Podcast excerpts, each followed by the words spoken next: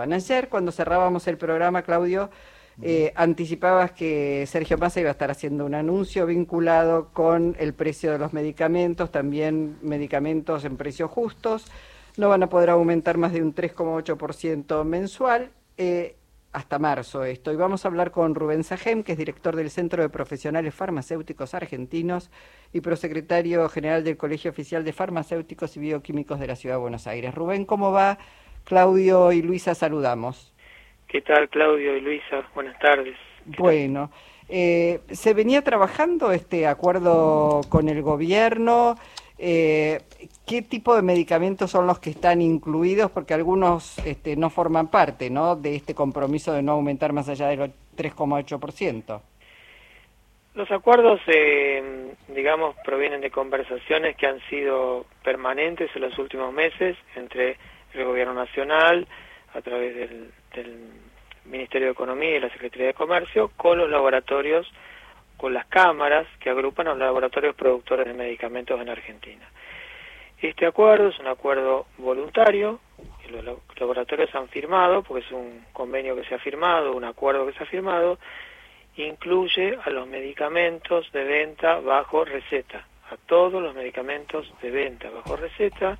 Estamos hablando de un universo de 14.000 especialidades medicinales en sus distintos formas farmacéuticas en sus diferentes marcas y excluye el convenio a los medicamentos de venta libre, es decir, los que no requieren receta.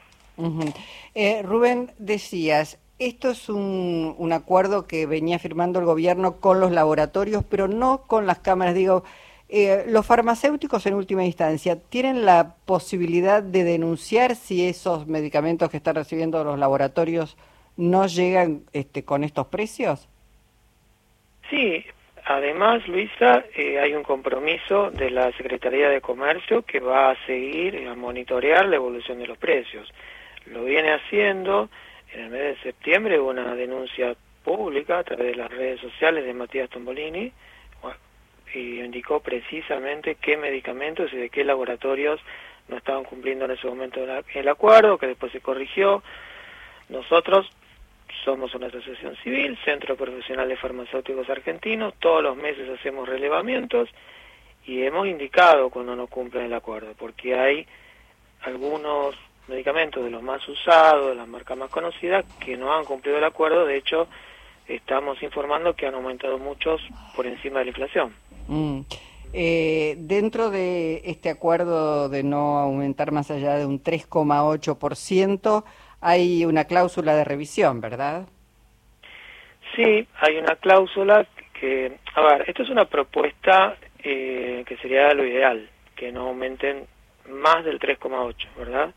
Ahora, si en alguno de estos meses, porque el acuerdo incluye los meses de diciembre, es decir, el mes en curso, enero, febrero y marzo, si alguno de esos meses la inflación superara el 5%, los laboratorios podrían aumentar un poco más del 3,8, pero siempre un punto por debajo de la inflación. Mm, porque la realidad es que los laboratorios, eh, en esa denuncia que se hizo en su momento, venían aumentando precios de medicamentos por encima de lo que era la inflación general. Claro, de acuerdo a nuestro relevamiento que le hemos publicado, con también con los, con los medicamentos, los listados, eh, en general, hablando en general, están un 3% más eh, eh, por encima de la inflación los aumentos de precios. Hablamos de 89% aumento de medicamentos desde enero a noviembre y eh, 85,3 la inflación, o sea, 3 y algo por ciento más eh, arriba de los medicamentos, lo que la verdad Luisa no, no se encuentra un motivo y esa es la preocupación de la Secretaría de Comercio porque los laboratorios tienen eh, a su favor que todas sus materias primas e insumos los pueden importar eh, favoreciéndose con el dólar oficial, que, que aumentó 20 puntos menos que la inflación. Entonces, por eso estas conversaciones y bueno, eh, buscar acuerdos y en todo caso si hay algún medicamento que aumenta demasiado, la Secretaría de Comercio va a llamar al laboratorio pero es bueno eh, la intención y el monitoreo y la observación de los precios de los medicamentos. Claro, teniendo en cuenta además que uno no puede prescindir de un medicamento este, recetado. Está claro que son insumos de, de primera necesidad y en esto nos va la vida a todos y a todas. Y que por otra parte, muchos de los laboratorios también trabajan con el Estado, que compra grandes, grandes cantidades de medicamentos a través, uno puede pensar, del PAMI, de los hospitales públicos, de las salas, etcétera, etcétera. Entonces, la verdad es que no hay justificativo ahí. Bueno, justamente, Luisa, en Argentina, eh, más del 60% de la población, y hablamos de 27 millones de personas más o menos, eh, recibimos los medicamentos a través de las obras sociales. Mm, por eso. Y los medicamentos recetados justamente son los que cubren las obras sociales y cuanto aumentan demasiado por encima de la inflación, definancian a las obras sociales que tienen que eh, dedicar mucho de su presupuesto a medicamentos en detrimento de, otros beneficios y, otro tipo de atención sanitaria que también tienen que dar, ¿verdad? Bueno, vamos a ver cómo rige esto, es hasta marzo y veremos si es necesario después prolongar ese, ese tipo de acuerdos o todos este, dejan de tener esas expectativas inflacionarias y más o menos cada uno se pone en caja y hace lo que tiene que hacer. Rubén Saje, muchísimas gracias. ¿eh?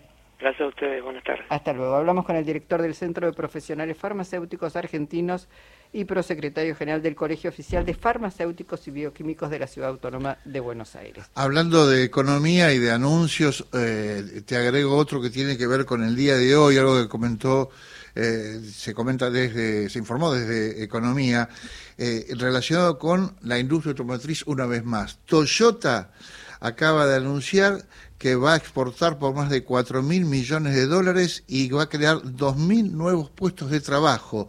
Eh, anunció que es la primera vez en 25 años que está en la Argentina. 25 años. En 25 años que está en la Argentina, que va a imponer un tercer turno de producción, eh, con lo cual son 2.000 nuevos puestos de trabajo. Esto lo anunció en el día de hoy Toyota. Bueno, hoy hablé con eh, el secretario adjunto de SMATA, remarcaba este hecho histórico importante eh, la cantidad de nuevos empleos y puestos de trabajo que se están generando, pero decía, hay algo que hay que corregir y que es lo que venimos diciendo, que el gobierno que tiene que trabajar muy fuertemente en eso, no solamente en controlar la inflación, que parece que lo está haciendo, sino en que los salarios de los trabajadores, porque hay muchos trabajadores registrados que están por debajo de la línea de la pobreza. Y ese es un desafío que tiene que resolver sí o sí durante el 2023.